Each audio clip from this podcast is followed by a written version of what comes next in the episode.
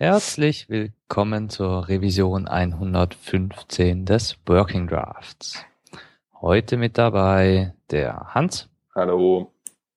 Und der Mark. Hi. Und ich bin der Rod. So, fangen wir gleich an mit den News. Das W3C hat beschlossen, das Age Group Element wieder aus der Spezifikation zu streichen. Wir haben dieses Element benutzt, um innerhalb von Articles und Sections mehrere Überschriften zusammengruppieren zu können, um der Document Outline, also diesem Algorithmus, der dazu äh, oder dafür sorgt, dass ein äh, Dokument sauber äh, ja auch von Screenreadern äh, vorgetragen werden kann. Ähm, ja, das hat dem Ding geholfen. Wie auch immer. Es ist weg. Es kommt. es wird gestrichen. Wir sind Genau. raus. Das ist die Quintessenz. Genau. Überschriften. Wir sollten es nicht nutzen, falls wir das jemals getan haben sollten. Ja, ich muss ein paar Webseiten anpassen. Das ist schon wieder doof. Ärgerlich. Ärgerlich, ja, ärgerlich. äh, ärgerlich. Ich weiß nicht, ob das jetzt so ärgerlich ist, aber äh, was ist denn im, im Hause Google so passiert letzte Woche, Hans? Weißt du, weißt du da was? Das frage ich mich allerdings auch. Ähm, Und zwar ist bei Google äh, der Fall eingetreten, dass sie sich entschieden haben, nicht mehr äh, länger WebKit zu nutzen für ihren Browser Chrome, der ja mittlerweile so mit einer der am meist verbreitet oder wenn nicht sogar der meist verbreitetste Browser weltweit ist. Ähm, wie wir ja wissen, ähm, hat Google auf derselben Engine äh, für den Browser aufgesetzt wie äh, Safari beispielsweise, ähm, nämlich der äh, WebKit Engine. Und jetzt haben sie sich entschieden, dass das denen zu viel Ärger ist, äh, mit WebKit zu arbeiten. Ähm, und da, da müssen sie immer Kompromisse eingehen und so weiter und so fort. Und ähm, im Endeffekt haben sie sich jetzt dazu entschieden, eine eigen oder ihren eigenen Fork von WebKit äh, zu, zu, ähm, ja, zu verwenden und das nennen das Ganze nennen sie Plink. In der Argumentation ist es so, dass man sagt, ähm, hey, es ist eigentlich so, wir verwenden gar nicht so viel von WebKit. Ähm, und der größte Teil ist eh in eigenen äh, Komponenten oder aus eigen, besteht aus eigenen Libraries und Tools und so weiter und so fort. Warum sollen wir überhaupt noch auf WebKit aufbauen, wenn wir immer nur, äh, sag ich mal, in Diskussionen stoßen mh, mit den Entwicklern von zum Beispiel Apple? Bei WebKit muss man nämlich wissen, ist es so, äh, wurde ja ursprünglich von, von Apple mal initial mh, oder äh, ja über KHTML dann entsprechend ähm, äh, ähm, ver, gebaut und ähm, Apple hat aber so die die Hoheit ähm, Hoheitsrechte irgendwie an, an WebKit und die sagen so, was geht und was nicht.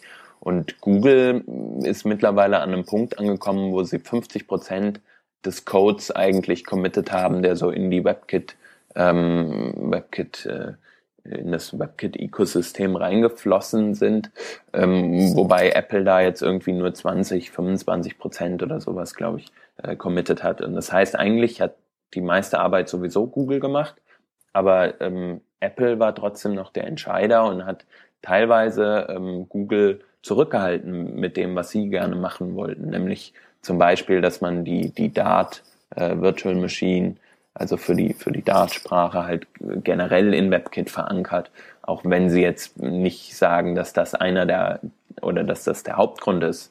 Ähm, aber es war schon wahrscheinlich mit eins der entscheidenden Kriterien. Ähm, und so haben wir jetzt also auf unserem Browsermarkt äh, eine neue Rendering-Engine, nämlich Blink.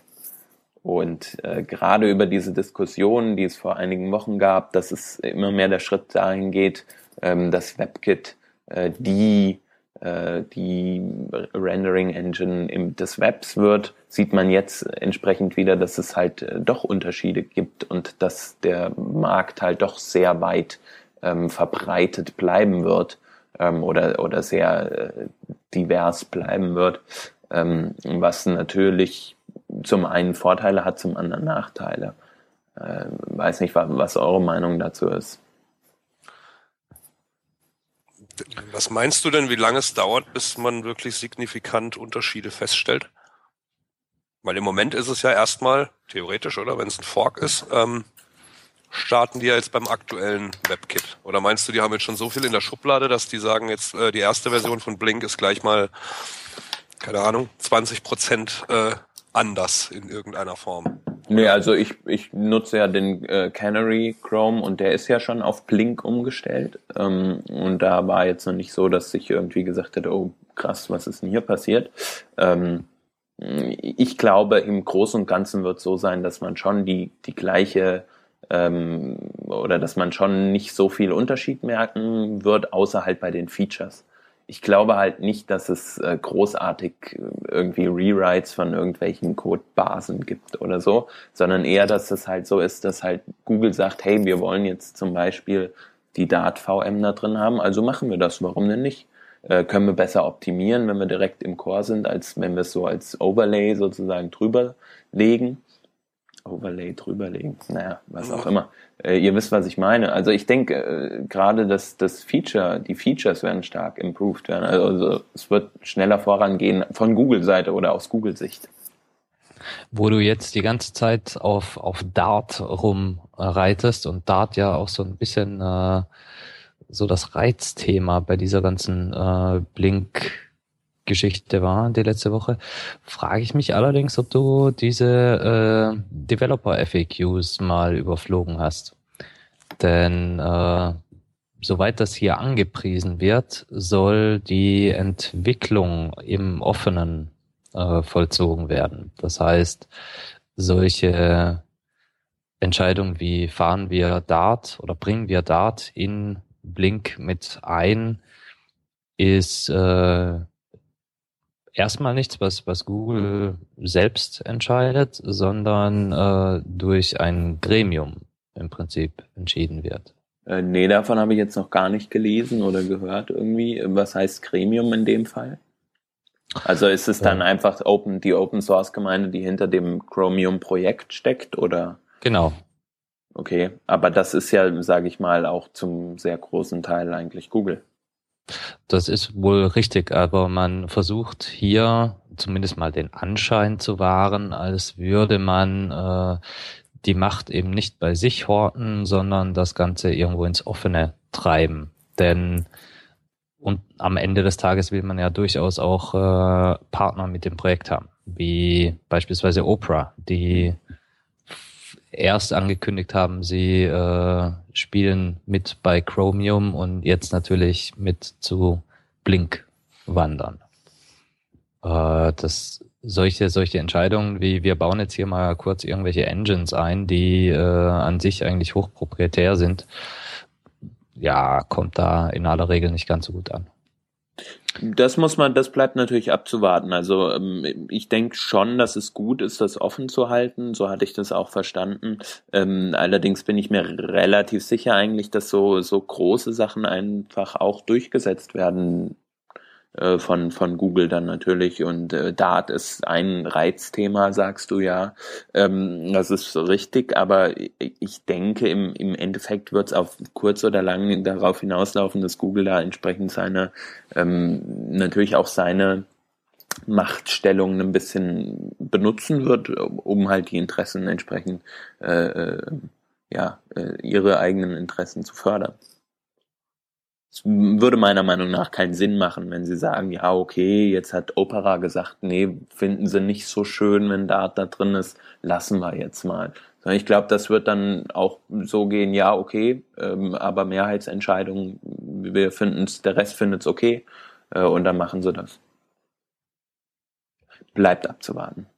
Richtig, das bleibt abzuwarten. Und was jetzt in, in der nächsten Zeit passieren wird mit Blink ist erstmal gar nicht so äh, riesig.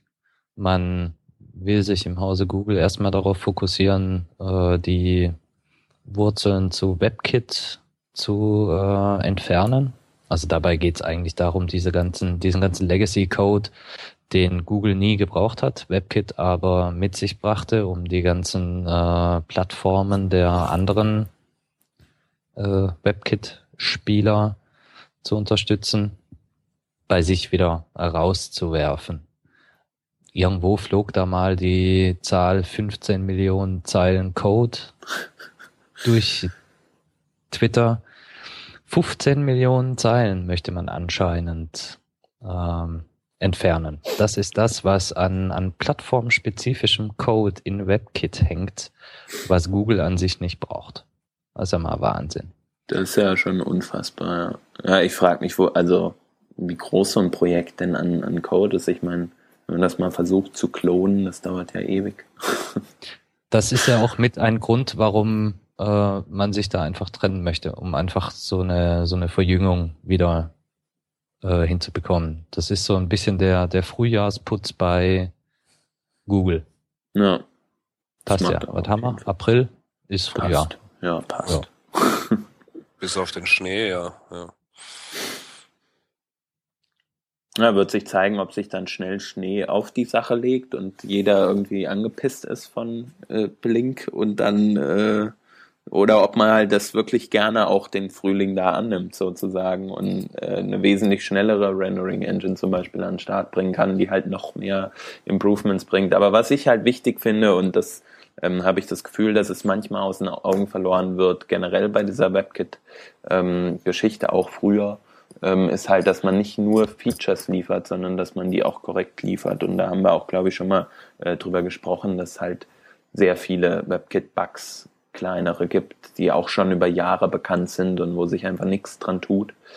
Ähm, das wäre schön zu sehen, ob das, ähm, ob sich da was bessert. Inter interessant wird ja auch, wie es weitergeht mit WebKit dann, also wie quasi Apple da reagiert. Ähm, weil ich meine, die haben ja jetzt auch nicht gerade so den ähm, schnellen Release-Zyklus. Äh, äh, ja, ähm, also jetzt schon nicht. Ähm, die Frage ist, wird das besser oder wird es, ähm, wenn weniger von Seiten Google da äh, in die Engine contributed wird, ähm, ob ja, Apple da ähm, Vorteile letztlich von hat oder Nachteile? Weil ich meine, die Seite wird hier auch relativ wenig immer gesehen. Es wird immer darüber geredet, was Google jetzt damit macht und, und, und, und was sie alles reinpacken und, und äh, äh was da das eigentliche Ziel dahinter ist. Aber die, die andere Seite, ich meine, Oprah geht, geht mit äh, Richtung Blink. Ähm, was, was wird Apple machen? Also werden die dann ihren ihr, ihr WebKit ähm, oder ihre, ihre WebKit-Version ähm, ja wieder proprietärer quasi machen, also wieder weiter zugeschnitten auf äh, auf auf macOS oder auf auf iOS ähm, oder wie wie sieht es da aus? Weil ich meine, WebKit bleibt ja Open Source an sich mhm. ähm, und hat da noch jemand überhaupt Interesse, irgendwas zu contributen oder ist das, kommt es dann jetzt letztlich jetzt nur noch von Apple? Das ist halt so, das sind die großen ungeklärten Fragen, die momentan noch so rumschwirren. Im Gegensatz zu Google hat Apple gar kein so ein riesen Interesse am, am Web an sich. Ich meine, die haben ihre Walled Gardens gebaut oder den einen Walled Garden. Äh, alles zentriert sich um den App Store, um iTunes. Man möchte auf der nativen äh, Ebene bleiben, weil da liegt halt das Geld. Mhm. Ähm, das ist ein bisschen überspitzt formuliert, aber un unterm Strich wird's. Ja gut, aber ein langsamer, lang, ein langsamer, langsamer Browser ist jetzt auch nicht das beste Marketinginstrument. Nee, nee, das ist wohl also. richtig. Aber im Gegensatz dazu hat Google halt ein, ein fundamentales Interesse daran, dass das Web äh, funktioniert und weiterkommt. Denn was ist Google, wenn nicht ein einziger äh, Web-Service? Also Unmengen an Web-Services, aber äh, das, das ist ihr Kernding. Machen die mit Android Geld? Oder ist das vielleicht doch eher AdWords und Co.? Ja, also ich denke halt für Google ist ja auch interessant, da sie den Browser ja als ihr, ähm, sag ich mal, als ihr Betriebssystem sehen, ne? Für, für Chrome OS zum Beispiel oder sowas in der Art. Ähm, da, das Web, die Webplattform an sich ist ja das, das Ding, wie du schon sagst, was halt Google treibt. Und ähm, da können sie sich halt dann besser entfalten, sag ich mal, wenn sie, wenn sie nicht diese ähm, diesen, dieses Hemmende haben, was vielleicht von Seiten Apple da ist, weil die halt Geld verdienen wollen mit ähm, nativen Geschichten. Also die zwei für mich plausibelsten Argumente für diesen Split waren tatsächlich, äh, Jungs, das ist alles zu viel Bloat. Wir haben da zu viel Code drin, mit dem wir nichts zu tun haben. Und das zweite ist, äh, ich habe den Faden verloren. Was war das zweite? Das weiß ich jetzt auch nicht. Ah. Jetzt habe ich euch rausgebracht. Genau, der Marc, der Marc hat uns rausgebracht mit seinem äh, Aufnahmeproblem. Aufnahme ähm, das, das zweite ist an sich ganz einfach. Äh, soweit ich das äh, verstanden habe, hatte Google oder haben Google-Mitarbeiter gar keine äh, Rechte gehabt, direkt auf die WebKit-Repos äh, zu schreiben. Mhm. Das heißt, was da contributed wurde, äh, musste von denjenigen, äh die die Schreibrechte hatten, äh, eingefügt werden. So, das hat das Ganze natürlich noch äh, mal eine Runde langsamer gemacht. Google möchte da einfach schneller iterieren können. So, das macht ja durchaus Sinn. Ich meine, wer, wer wartet da schon gerne auf sowas? Und es ist ja auch, ich sag mal, es ist ja auch ein bisschen, ähm, bisschen schade, wenn du halt 50 Prozent der Arbeit machst äh, und dann nicht mal die, die Schreibrechte da bekommst. Ne? ähm, sondern immer diesen Umweg über, über die Konkurrenz zu gehen. Und natürlich, ich denke, im Endeffekt ist es halt auch irgendwo einfach so eine politische äh, Sache, dass du halt sagst, wir wollen mit Apple nichts mehr zu tun haben, sondern ähm, wir wollen unser eigenes Ding machen. Weißt du, ob so war? Natürlich nicht, aber ich sag mal, ich könnte Richtig. es mir gut vorstellen. Das ist, das ist halt das. Wir, wir haben eigentlich alle keine Ahnung, was da in den höheren Ebenen bei Google und bei Apple abgeht. Das ist alles totale Spekulation. Die Argumente, die vorgebracht werden, also auf der technischen Ebene, die sind plausibel genug, dass man sie äh, kaufen könnte. Was den Rest angeht, muss ich sagen, ach, spekuliert rum, ist mir Pumpe. Äh, wir hatten es vorhin schon mal angesprochen, dass es ja so ein bisschen so eine, so eine Marktaufteilung ähm, jetzt wieder gibt oder dass halt nicht mehr nur WebKit ähm, existiert und da gibt's halt auch ähm, Fortschritte zum Beispiel von Mozilla, die gemeinsam mit Samsung ähm, einen neuen Browser entwickeln wollen, äh, der sich speziell auf die neue Hardware, äh, gerade auch parallelisierte Prozesse wie zum Beispiel Multicore-Prozessoren und so weiter beschäftigt. Mm, auch relativ interessant zu sehen, dass da halt viel passiert, dass man immer mehr diesen Schritt nach vorne geht und versucht, alten äh, Stuff, den man irgendwie sich über Jahre zusammengesammelt hat, äh, nicht mehr mitzubringen, sondern dass man einfach sagt, wir gehen jetzt auf das Moderne, wir fangen neu an oder löschen zumindest äh, die alten, ähm, alten Geschichten. Und das finde ich interessant zu sehen und ich finde es gut, weil es äh, die Webplattform ähm, verbessern wird. Die Frage ist nur, wie lange wird es dauern, bis das adaptiert wird von allen. Ja, also worauf, worauf du hier ansprichst, ist das Mozilla Servo Projekt. Das ist äh, ein, ein Forschungsprojekt von Mozilla, genau wie die äh, Sprache, in der das entwickelt wurde, auch. Also Rust ist auch äh, eine Mozilla-Kreation, soweit ich das hier äh, verstanden habe. Ja. Ähm, um zu erforschen, wie ein hochparalleler Browser denn so funktionieren könnte. Äh, Servo würde an der Stelle äh, Gecko ersetzen können, also die, die eigentliche Rendering Engine. Aber äh, macht das Ganze nicht sequenziell, so wie das bei WebKit und bei Gecko und bei Trident äh, der Fall ist. Also das äh, Arbeiten äh, streng nacheinander äh, ausgeführt werden. Es sei denn, es gibt äh, ganz kleine Dinge, die man äh, optimieren kann. Das haben die Engines heute schon. Da will Servo einfach äh, mit der kompletten äh, Parallelität kommen. Mit der absoluten Parallelität. Denn äh, lang sind sie vorbei, die Zeiten, als unsere Rechner nur eine CPU hatten, einen CPU-Kern. Selbst mein blödes Telefon hat schon vier davon. Wenn ich die ganzen Tablets hier zusammenrechne, dann habe ich aktuell hm, 24 Kerne auf meinem Schreibtisch liegen.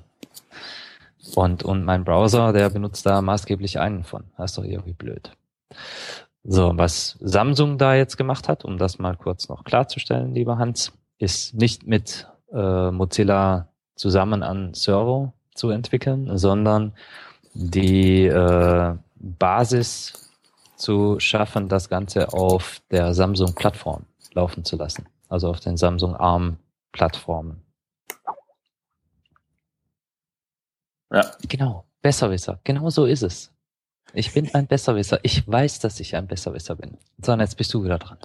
Ich bin dran. Ähm, wollen ja. wir damit dann das Thema der neuen Browser und Rendering Engines mal ähm, bewenden lassen und uns einem, äh, sag ich mal, Webentwickler ähnlicheren Thema widmen. Ähm, und zwar geht es um einen Artikel äh, von dem Herrn Ian Storm Taylor, ähm, der sich damit befasst, was, was gibt's eigentlich oder was wäre eigentlich gut für uns Webentwickler zu haben, ähm, anstatt Media Queries. Also was gibt's nach dem Responsive Design? Ähm, er schildert halt den Fall, dass wir uns immer auf die Browsergröße oder die, das, die Window-Größe praktisch beziehen, wenn wir uns irgendwie ähm, responsive ähm, Webdesign angucken oder, oder wenn wir irgendwie unsere Elemente anpassen möchten. Aber eigentlich ist es doch äh, viel wichtiger, äh, sozusagen den Kontext des Elements zu sehen. Ähm, gerade wenn es auch um modulare Entwicklung von Webseiten geht, dass man da dann irgendwie, wenn das Modul, wenn ein Modul zum Beispiel in, in einem Kontext eingebunden wird, dass man eine, eine ganz andere, ein ganz anderes respons responsives Design braucht, als ähm, wenn es an einer anderen Stelle eingebunden wird. Und damit hat er sich halt beschäftigt und ähm, er hat auch den äh, einen, einen äh, Begriff nochmal hervorgebracht, den, der ab und zu in, in der Vergangenheit schon mal gefallen ist. Und zwar sind das äh, sogenannte Element äh, Queries anstatt halt Media Queries, die sich entsprechend auf den auf das Element selbst beziehen und nicht auf ähm, auf den den Browser oder das Window. Äh, man kann dann sozusagen hergehen und sagen, hey, wenn mein mein Element zum Beispiel die Breite XY hat äh, oder 24 4, 240 Pixel, ähm, äh, dann dann verkleiner doch mal die die Font Size oder ähm, macht ein Bild kleiner, was zum Beispiel als Content-Bild angezeigt wird oder ähnliches. Ähm, ich finde den Vorschlag relativ interessant, weil gerade wenn man modular Webseiten aufbaut, ist es oft der Fall, dass man halt gucken muss, wie, wie kommt man eigentlich an ein Element in einem bestimmten Kontext dran. man muss dann immer über irgendwelche Parent-Selektoren gehen und gucken, wo ist das, äh, was, was ist eigentlich der Kontext über diese Klasse und das ist natürlich ärgerlich und es wäre cooler, wenn man das halt nativ hätte mit so entsprechenden Element Queries. Ja, das ist ja, das ist ja auch nur der eine Punkt, wie du da rankommst. Das ist ja einfach, ähm, denke ich, ein, ein, ein Stück weiter gedacht, vor allem für, für ähm, wirklich variable äh, Seiten oder, oder Anwendungen, ähm, wo du eben jetzt nicht einfach sagst, ich habe hier äh, drei Breakpoints und für die drei Breakpoints sieht mein Layout so und so aus, mehr oder weniger pixelfest, sondern das Ganze eben irgendwo dynamisch über über ähm, ähm Prozentwert oder EM oder wie auch immer. Und da ist es halt einfach total sinnvoll zu sagen, wenn jetzt hier mein, ähm, keine Ahnung, da, er, er sagte hier das Beispiel von dieser so einer Pricing-Seite äh, Seite von, von dieser Segment.io, äh, was auch immer das ist, Anwendung, ähm, wo es halt einfach so, so ein paar Testimonials gibt und die einfach bei unterschiedlichen oder auf unterschiedlichen dann schon Media Queries ähm, anders angeordnet sind und einfach ab einer gewissen Breite halt äh, irgendwie reagieren müssen, aber halt eben nicht ab einer gewissen Breite ähm, bezüglich des, des, des Viewports, sondern einfach ähm, von, von der Elementbreite her oder Größe her. Und da wäre es halt einfach sinnvoll, wenn man sagen kann, ich habe hier äh, irgendeine Klasse Testimonial und wenn die eben äh, kleiner wird als als äh, was weiß ich 300 Pixel, dann möchte ich eben ähm, die, die Schriftgröße ändern oder so. Und das ist eigentlich, ähm, also ich, ich habe das, hab das gelesen und habe gedacht, ähm, das ist eigentlich ja total logisch. Ja, das ist ja einfach nur ein, ein, ein, ein ein, ein, logischer, ein, ein logischer Fortschritt äh, von Media Queries, wo du einfach den komplette, den kompletten Bildschirm betrachtest. Ähm, auf, auf einzelne Elemente, die du ja eben modular ähm, ja immer irgendwo anders ja, darstellst oder, oder, oder irgendwie umbaust oder, oder sonst irgendwas machst innerhalb der Media Queries. Aber es halt auch oft so ist, dass du sagst, naja, ich brauche, ich, ich brauche ja keine 25 Breakpoints, sondern eigentlich habe ich mal so drei Layout-Varianten, aber innerhalb dieser Layout-Varianten passiert ja auch noch was. Und ähm, wenn man da individuell darauf reagieren könnte, im Sinne von, ähm, dass man einzelne Elemente direkt anspricht, ähm, dann wäre da meiner Meinung nach ziemlich viel gewonnen. Also ich finde ich finde den Vorschlag, ähm, weil er auch einfach, der ist wirklich einfach eigentlich. Ähm, auch von, von der Syntax her eigentlich ziemlich logisch, was er da vorschlägt. Ähm, Fände ich ziemlich cool, wenn man das machen könnte. Und eben nicht äh, über, klar, irgendwelche JavaScript-Krücken. Hm. Weil gerade gerade diese diese Modularisierung ist ja äh, jetzt immer mehr, ähm, ja, im Kommen ist ja auch immer so Blödsinn, aber ähm, man macht sich ja einfach Gedanken, wir hatten jetzt Media Queries, jetzt haben wir das verstanden, gut, das nutzen wir jetzt alle irgendwie und wir merken, hey, ähm, wir, das ist ja irgendwie relativ logisch, dass du deine, deine, deine, deine Elemente irgendwo ähm, ja, äh, unabhängig voneinander ähm, äh, gestaltest beziehungsweise halt aufbaust und halt immer wieder verwendest. Äh, logischerweise, weil ja ähm, das HTML bleibt ja gleich. Und ähm, wenn ich dann sagen kann, ich habe hier ein Element, ähm, das soll aber bitte irgendwo ähm, reagieren, dann wäre das schön, wenn man das auch einfach direkt machen könnte. Also ich finde, ich finde das ziemlich, ziemlich, ja, eigentlich einfach und und und auch gut. Weil das könnte man ja auch oder wird man ja dann auch kombinieren können, wenn es ideal wäre. Ja, dass du kannst halt innerhalb der Media Queries dann Element Queries äh, definieren. Ja. Die Frage ist halt, wird sich damit jemand beschäftigen? Also wird das Thema jemand aufgreifen, der entsprechend auch äh, Spezifikationswriter ist oder zumindest irgendwie, dass, dass mal eine Diskussion, eine größere ähm, darüber stattfindet? Das wäre halt mal interessant. Ähm, mhm. Das würde auf jeden Fall da weiter vorbringen. Aber ich meine, im Endeffekt ist es ja so, ähm, wir, wir haben keine Möglichkeiten im Moment, das zu benutzen und das wird auch lange dauern noch bis man das benutzen kann. So. Ja gut, das ist halt wieder so ein Ding. Ich meine, äh, da bräuchtest du irgendeinen ähm, äh, funktionierenden Polyfill, der das, ähm, der dir das, diese, diese Syntax quasi erlaubt, äh, was sicherlich nicht ganz so einfach wird, aber ähm, wenn man dann merkt, dass man damit gerne arbeiten würde, ähm, wäre so ein Proposal mal nicht schlecht. Also. also so ein Polyfill, klar, der hilft zwar schon, aber im Endeffekt ist es ja so, es ist in keinem Browser bisher und es wird so schnell nicht da sein. Ähm, und äh, dieser Polyfill, der wäre halt dann schon wieder auch sehr komplex und würde halt furchtbar viel ähm, Performance brauchen, so dass man es praktisch vergessen kann, sowas zu benutzen, denke ich. Aber ja, bleibt abzuwarten. Ja gut, ich meine, diese Image-Kiste ging jetzt auch relativ schnell, wenn man ehrlich ist, im Vergleich. Also war ja, ja auch so hier Polyfill, ähm, das gab so mal eine Idee und dann hat das, wurde das doch auch schon lustig verwendet. Gut, im Endeffekt kam jetzt irgendwo ein bisschen was anderes raus, aber der, der Bedarf ist ja da. Ja. So, und also der war jetzt gerade bei den bei den Bildern halt extrem, ja, weil ja jeder gemerkt hat, das ist alles schön und gut, aber eigentlich ziemlich beknackt, ähm, wenn ich da irgendwie drei Megabyte Bilder runterladen, obwohl sie nie, ähm, obwohl sie nur zehn Prozent der Größe anzeigen. es wäre hier genauso sinnvoll. Es ist einfach nur so eine logische, das logische Weiterdenken einfach. Ja? Hm. Und ähm, hm, wie gesagt, ich fände ich fänd's, ähm, absolut sinnvoll, wenn, wenn man sowas äh, implementieren könnte. Vielleicht macht das ja dann Blink, ja, weil sie haben ja jetzt die Möglichkeit. Ja. Aber es müsste halt jemand, klar, müsste man halt mal irgendwie so einen Vorschlag auch müsste jemand irgendwo genau. machen. Ja. Ein Artikel in dem Gefüge war auch noch ähm, von, von Dave Rupert heißt er, der hat wohl ähm, mitgewirkt an der Mozilla äh, Webseite, äh, Entschuldigung, Microsoft Website, ähm, der über, ähm, über abstrakte ähm, oder oder oder äh, wie sagt man denn, höher spezifizierte modulare äh, Webseiten nachdenkt. Also wie kann man eine Webseite eigentlich aufbauen, dass sie wirklich modular ist und wie klein kann man einen Komponenten zum Beispiel bauen ähm, oder wie, wie flexibel kann man einen Komponenten einer Webseite bauen, ähm, um entsprechend eine, eine hohe Flexibilität zu, zu gewährleisten. Ähm, den werden wir auch nochmal mit die Links packen.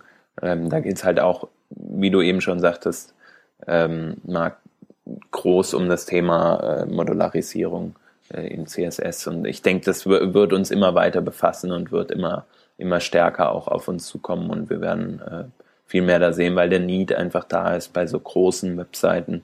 Ähm, es wird immer wieder neue Vorschläge geben, denke ich, in dem Bereich. Und ähm, gerade im Responsive äh, Design das zu kombinieren ähm, mit abstrakten Modellen äh, ist bestimmt ein, ein guter Weg. Ja.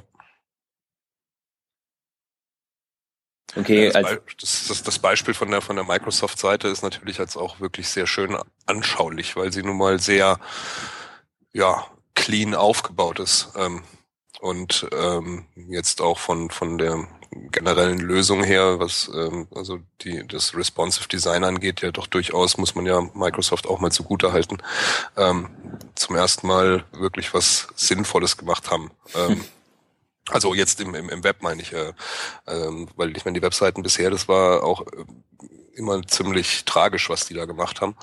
Und jetzt haben sie da doch mal einen ganz guten Weg eingeschlagen und, und ähm, ja, haben ja offensichtlich auch fähige Leute dran gesetzt, die da auch ihre Gedanken gemacht haben und die sind ähm, absolut lesenswert, muss man ja auch sagen. Ja. Das stimmt, ja. Okay, als letztes wolltest du noch ähm, diskutieren über ähm, eine Diskussion. ähm, es gab nämlich hier eine Diskussion auf Branch, ähm, wie veraltet denn eigentlich das Safe-Symbol, die Diskette ist. Ähm, genau, erzähl doch einfach mal, worum es da geht. Ja, das ist einfach äh, eine, eine, eine Diskussion, wo jemand halt gesagt hat, dass das Safe-Symbol in, äh, in Form einer Diskette äh, nun mal so langsam ähm, ziemlich outdated wäre, weil einfach es einfach gar keine Disketten mehr gibt. Ähm, und sich dann einige äh, ja, Designer und auch sonstige äh, äh, Leute ähm, da mit eingeschaltet haben und da eine, eine, finde ich, absolut lesenswerte und interessante Diskussion äh, haben, ähm, wie ein, ein äh, Safe-Symbol eben aussehen könnte, ähm, was da heute sowohl der Stand wäre, wie man das sinnvoll irgendwo aufbaut.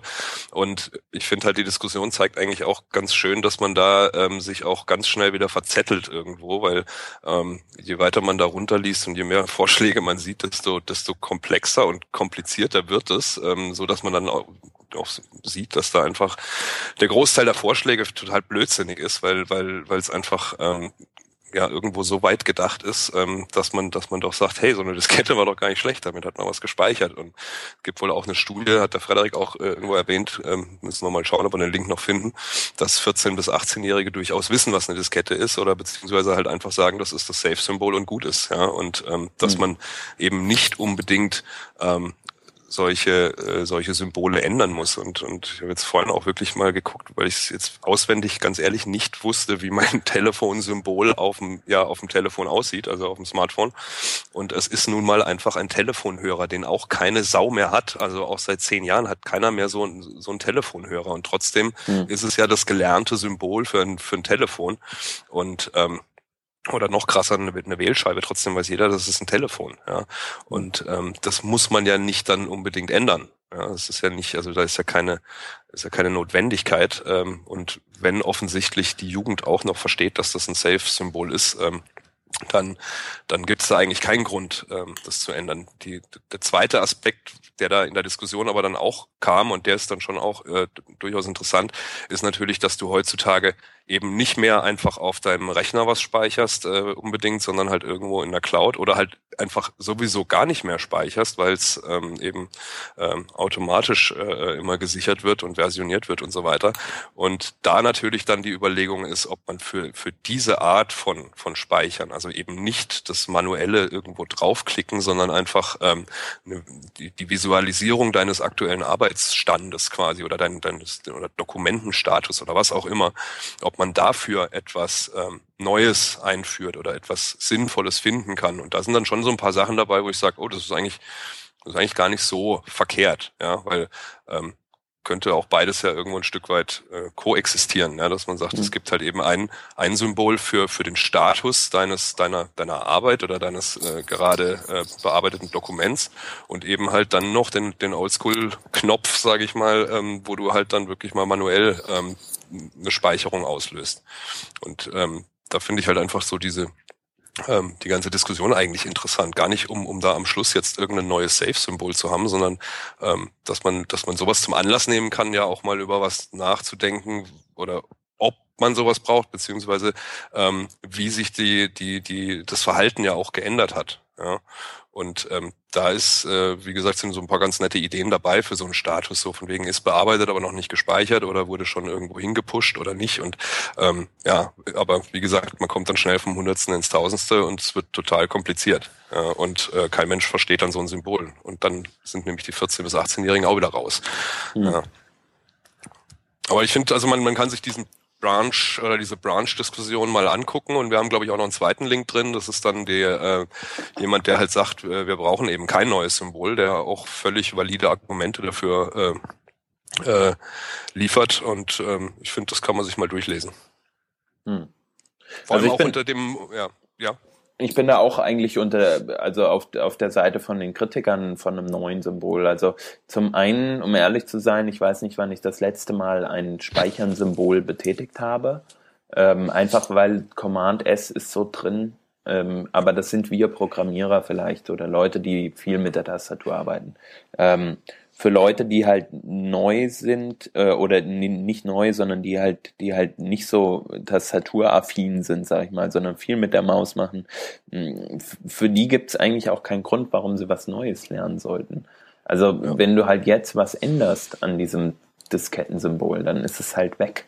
Dann, dann musst du wieder neu lernen. Und das finde ja. ich halt ist nicht nötig. Also ja, ja sehe ich auch so. Wie gesagt, äh, für so ähm, Anwendungen oder es kann ja auch sein, dass du in zehn Jahren wirklich gar keins mehr siehst. Ja, oder in fünf Jahren vielleicht schon, weil halt einfach wirklich es absolut normal ist, egal in welcher Anwendung, dass immer alles äh, sofort also oder alle paar Sekunden gespeichert wird. Ja. ja. Aber ich, ich glaube auch bei Google Docs ähm, gibt es auch immer noch das Symbol, obwohl ja jede Sekunde gespeichert wird. Ja, da geht ja, mhm. zumindest wenn online, obwohl das ja mittlerweile, glaube ich, auch äh, Offline-Support, haben ja auch Offline-Support, aber ähm, da geht ja eh nichts verloren. Aber trotzdem gibt's noch den Knopf, ja, damit, mhm. damit du halt sicher gehen kannst oder damit, ne, weil, weil der, der Aufschrei wäre wahrscheinlich bei gerade bei etwas unerfahrenen Nutzern groß, wenn, wenn die nicht mehr wissen würden, wo sie jetzt speichern können.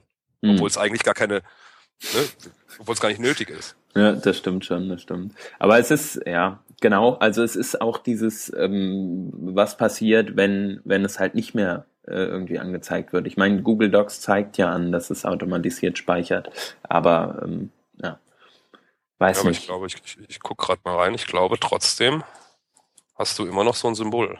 Ja, ja, bestimmt. Weil die Leute, wie du sagst, es halt sonst ähm, aufregen würde. Was, was passiert? Wie kann ich das machen? Äh, wie kann ich speichern? Jetzt ist gleich alles weg und so weiter und so fort. Ähm, und das will man natürlich auch nicht riskieren. Naja. Äh, bin ich schau gerade, nee, also ein Symbol gibt's nicht mehr. Ah, okay. ich gerade. Aber du kannst. Aber Datei. Nö, auch nicht. Hä? Okay, interessant. Das ist mutig, sag ich mal. Aber wahrscheinlich für die Leute, die Google Docs tatsächlich verwenden, für die ist es dann halt vielleicht okay und die checken, dass es halt ab und zu gespeichert wird. Ich bin gerade völlig überrascht. Ich war mir sicher, dass es das noch gibt.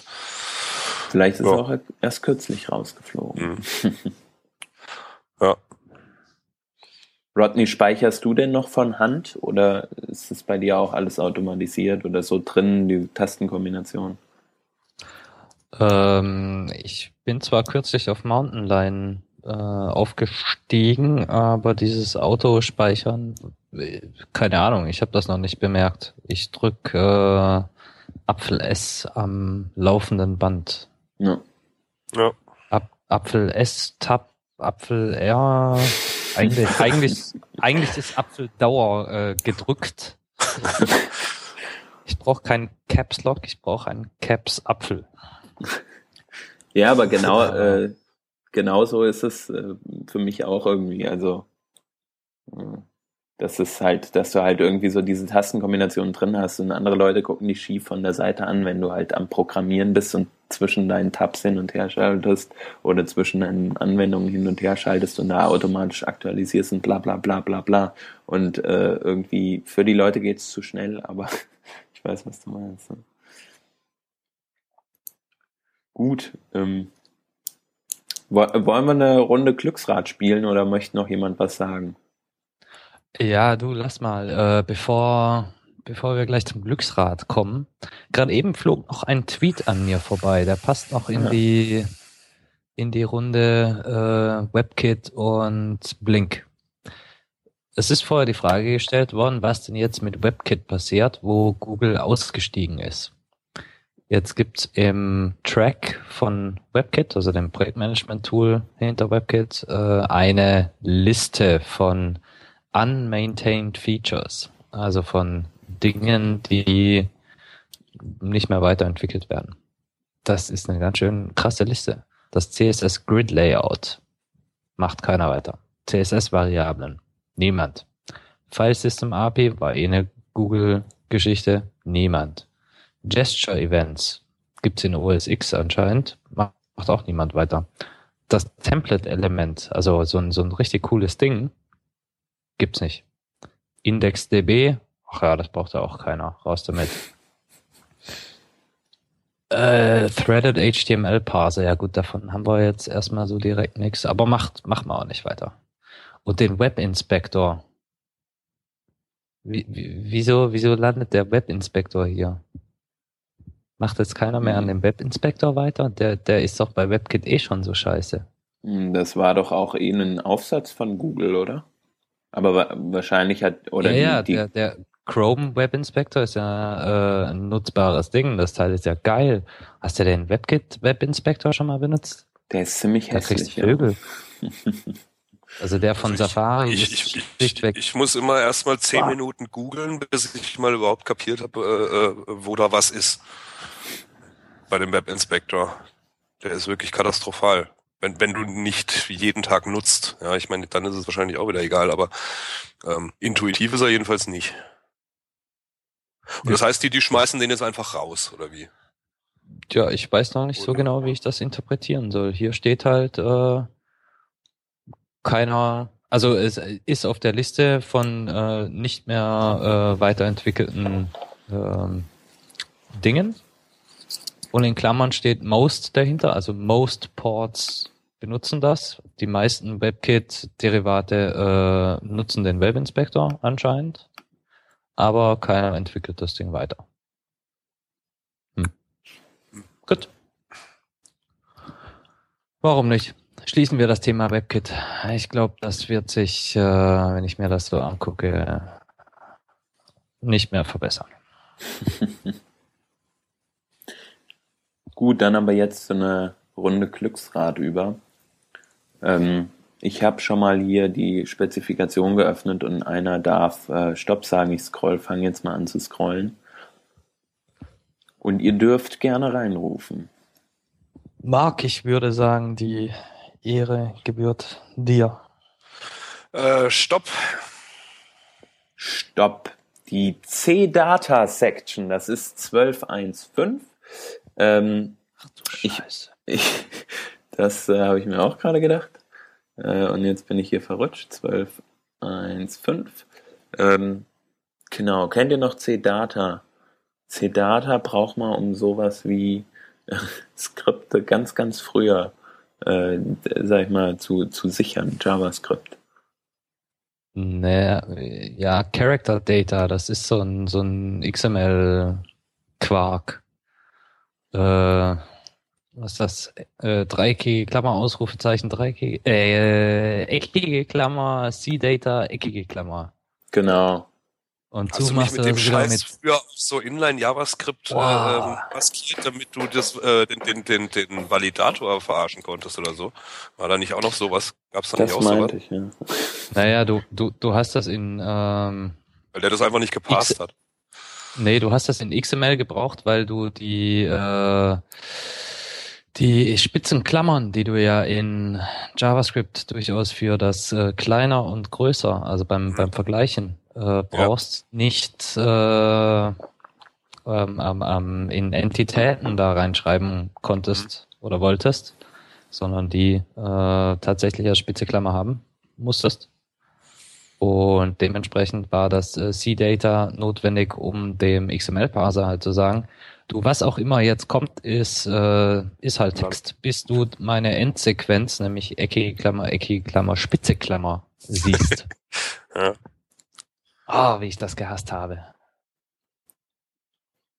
Ja, genau. Es gibt, gibt auch äh, heute noch Leute, die, die machen das. Die äh, machen so ein Script-Element auf. Dann kommt erstmal äh, slash slash, weil dieses C-Data muss man ja natürlich auch noch äh, mhm. auskommentieren für, für den JavaScript-Parser. Denn ähm, ja, nicht, nicht jeder äh, Parser macht so XML, ne? Also so die, die heutigen, nee, nee, genau. Hm. Also, äh, outdated würde ich mal stark behaupten, so. Naja, hier steht das ja noch drin, also. Von daher noch nicht ganz, ganz outdated. Ja, also der Use Case ist ja auch, dass man ähm, das Ganze braucht, wenn man zum Beispiel in MathML oder in SVG das äh, verwenden möchte, zum Beispiel in ein kleiner Zeichen, dass man es dafür dann zum Beispiel zum Escapen noch braucht. Äh, der gleiche angesprochene Fall wie mit JavaScript früher. Interessant. Wer verwendet jemals MathML? Hat das einer von euch mal verwendet? Äh, bis jetzt noch nicht. Äh, ich mag mich erinnern, dass Lea kürzlich vor zwei Wochen damit rum experimentiert hat. Genau, ja, das ich erinnere mich, ja. Aber ich äh, habe da eigentlich keine so eine Anwendung für. Okay, dann äh, würde ich sagen, verschieben wir das Thema mal und sprechen zu gegebener Zeit drüber.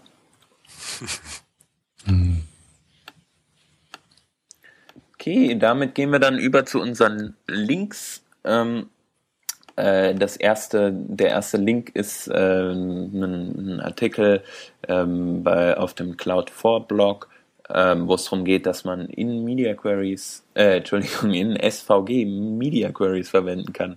Für den einen oder anderen mag das total logisch sein, weil man kann ja alles CSS in äh, SVG verwenden. Das war mir auch klar.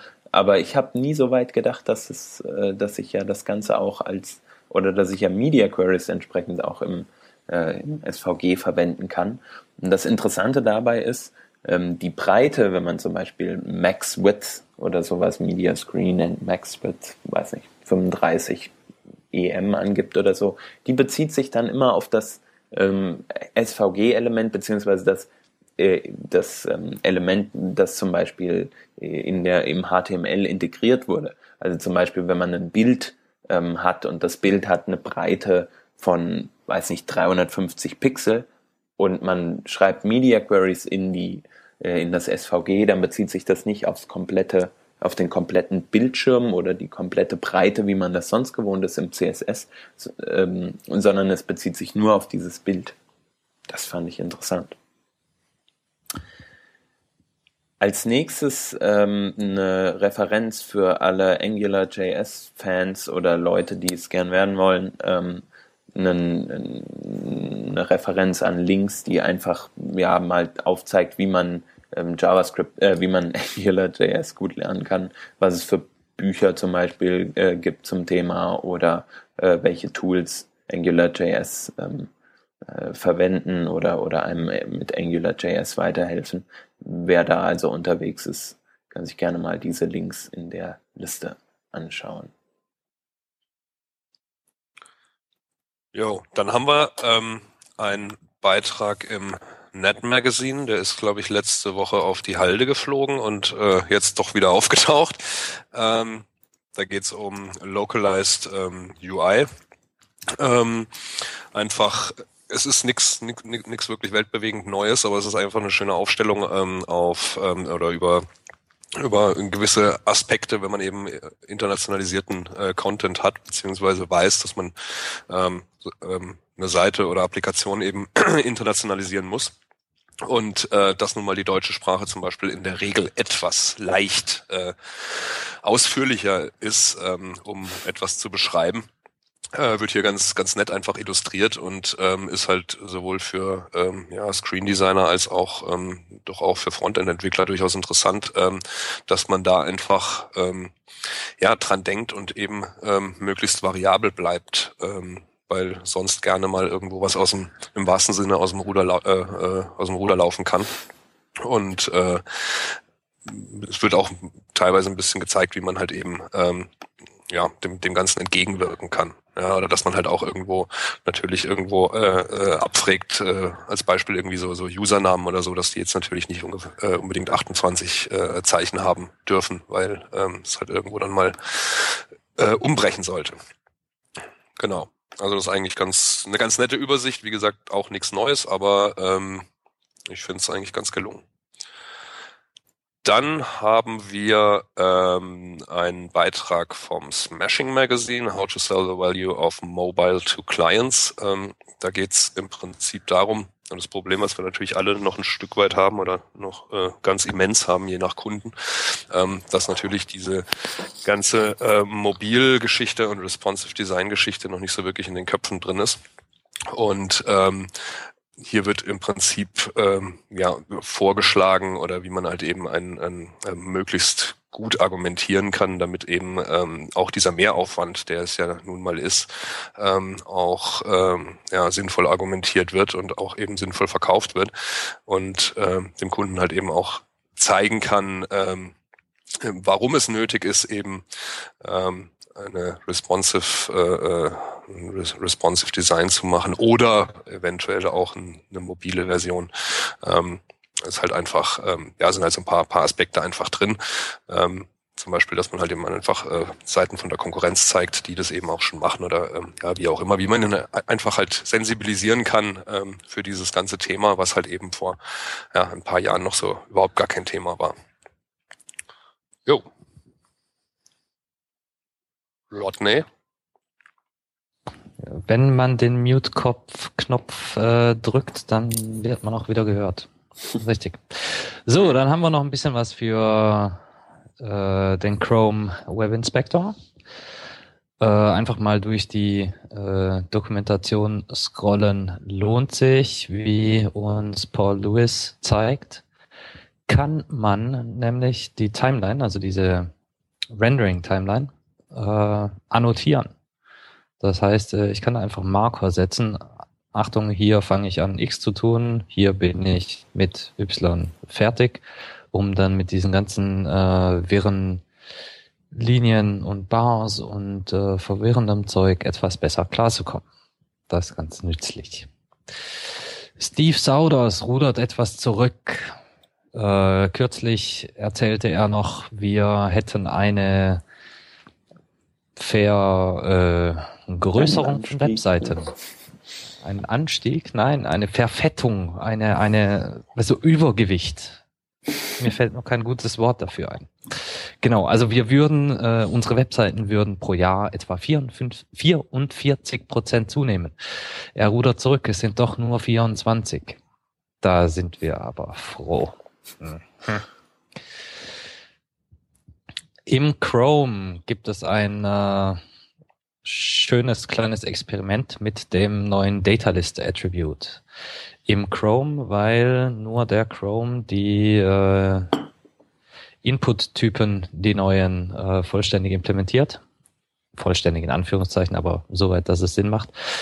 So kann mit einem Data List nicht nur ein äh, Input-Type Text um äh, Suggestions erweitert werden, sondern ein Input-Type Range beispielsweise, um solche Snap-Punkte, äh, sogenannte Ticks, das sind einfach Linien, gegen die man äh, schneller fahren kann, um beispielsweise auf der 50 zu landen, statt auf der 51 äh, oder vorgegebene Farben für den Input-Type Color äh, mitzugeben. Datumsfelder mit äh, Bezeichnungen zu versehen. Lauter coole Sachen. Sollte man sich mal angucken, wenn man viel mit dem Zeug macht. Wir können nur hoffen, dass die anderen Browser da auch bald mal nachziehen. Und dann haben wir heute noch drei Jobs im Angebot. Da wird in München ein Interaction Designer gesucht für die Chrome DevTools. Für von zu Hause hätten wir den Job des e- Developer-Evangelisten für Mailjet. Und in Berlin sucht das Auge einen Junior Mobile Web Developer. Und das war's für heute. Cool. Was? Yeah. Dann äh, danke fürs Zuhören, danke äh, an euch, danke an uns, wie auch immer. Und dann hören wir uns nächste Woche wieder mit neuen Weisheiten aus dem Leben. Okay, ciao. Danke, Marc. Ciao. Tschö, tschö.